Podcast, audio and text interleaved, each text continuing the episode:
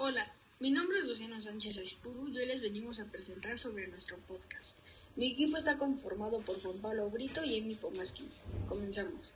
La participación ciudadana busca concretar el ejercicio de la ciudadanía, reforzar sus derechos en sus diferentes dimensiones.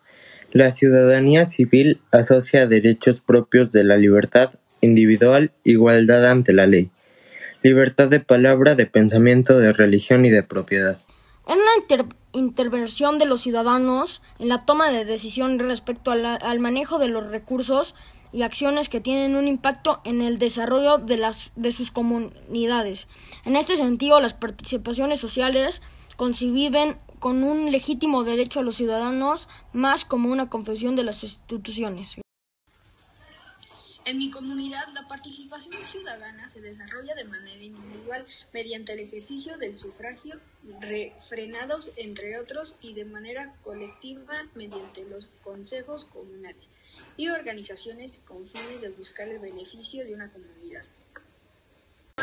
La participación ciudadana se asocia con mecanismos de democracia directa, por ejemplo, iniciativa de ley, referéndum, plebiscito, consulta pública, revocación del mandato, así como la integración de consejos ciudadanos en organismos públicos para el diseño o reorientación de políticas públicas. La participación ciudadana se asocia con un mecanismo de democracia directa, por ejemplo, iniciativa de ley, referéndum, plebiscito, consulta pública, renovación del mandato, así como la integración de consejos ciudadanos en organismos públicos para el diseño reorientación de políticas públicas.